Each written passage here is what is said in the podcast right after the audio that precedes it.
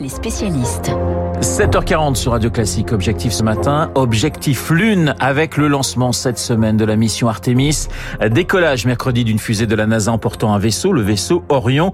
Première étape vers un retour des hommes sur la Lune. Bonjour Marie-Ange Sanguy.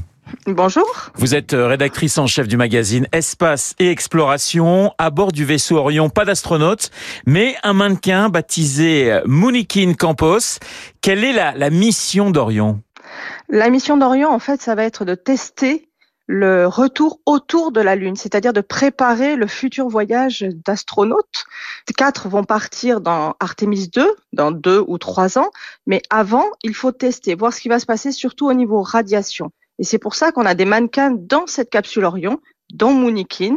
Ils vont vérifier comment ça se passe, ils vont avoir des capteurs partout qui vont euh, enregistrer tout ce qui va se passer et nous dire que vont ressentir les futurs astronautes dans Orion, puisque c'est un tout nouveau vaisseau. Il faut aussi euh, résister à la température. Ça, la température, on a l'habitude. Vous savez, en, les, des capsules, c'est pas la première. Ça fait longtemps qu'on fait des capsules. On est sur le même principe de vaisseau. Simplement, il faut bien vérifier comment tout va se passer, c'est-à-dire au décollage, que vont ressortir les astronautes, comment ça va se passer tout le long du voyage, autour de la Lune, puisqu'il y a une, une, une orbite un petit peu elliptique, c'est-à-dire qu'il y a un peu ovale, et ensuite le retour vers la Terre, le, la rentrée dans l'atmosphère et l'amérissage. Alors le retour est, est, prévu, je crois, le retour sur Terre est prévu le 11 décembre hein, prochain, c'est ça? Tout à fait. Le retour est, sur le, est prévu le 11 décembre. C'est une mission dite courte et donc ils amériront dans l'océan euh, le 11 décembre prochain. Marie-Ange Sanguy, euh, il y a deux grandes dates qu'on retient. Alors on ne sait pas si elles seront euh, véritablement exactes. C'est 2024 et 2026. 2024, ça sera un voyage d'humains autour de la Lune. Et 2026, l'homme qui reviendrait enfin sur la Lune. C'est ça? Normalement, c'est ça. Alors, on a toujours un petit peu peur. Vous savez, on a pris déjà pas mal de retard.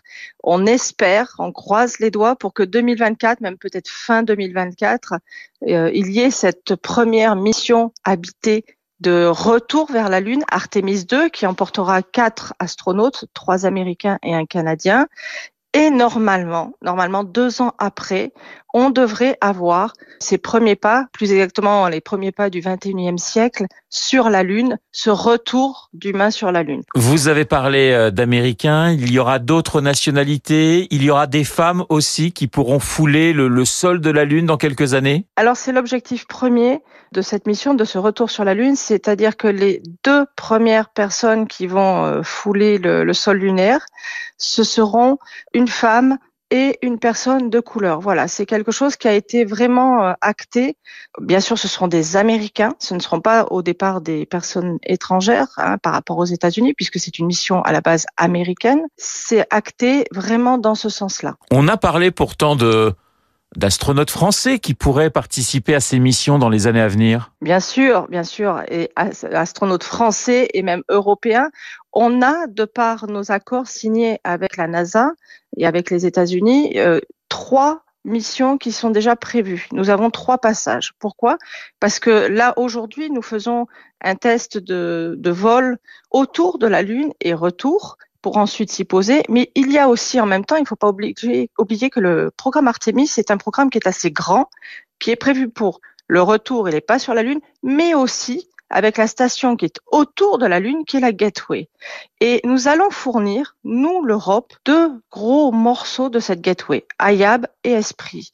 Et de par cette signature, de par cette fourniture, nous avons trois Européens qui vont aller autour de la Lune et possiblement toucher le sol lunaire. Donc, ils vont aller fouler le sol lunaire. Marie-Ange Sanguy, le, le, dernier voyage sur la Lune remonte à 1972. Pourquoi avoir abandonné la Lune pendant 50 ans? Pour des questions de finances, déjà. On a pensé que bah, c'était pas forcément la chose à faire. On s'est focalisé sur Mars, beaucoup.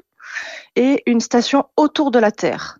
Et à partir du moment où on faisait d'abord la station autour de la Terre qui coûte très cher, c'est-à-dire l'ISS, la Station spatiale internationale, et qu'on pensait beaucoup à Mars, on a occulté la Lune. On s'est dit, la Lune, on l'a fait, on y est allé, ça n'intéresse plus personne, financièrement, personne ne veut y mettre de l'argent, donc on laisse tomber ça et on part sur d'autres projets. Aujourd'hui, la Lune est revenue sur le devant. D'abord parce que euh, ça intéresse, parce qu'on se rend compte qu'on n'a pas appris énormément de choses sur la Lune et qu'on a beaucoup à apprendre, ne serait-ce que pour se préparer pour aller vers Mars, parce que Mars est très dur, très compliqué. La Lune sera un terrain d'entraînement.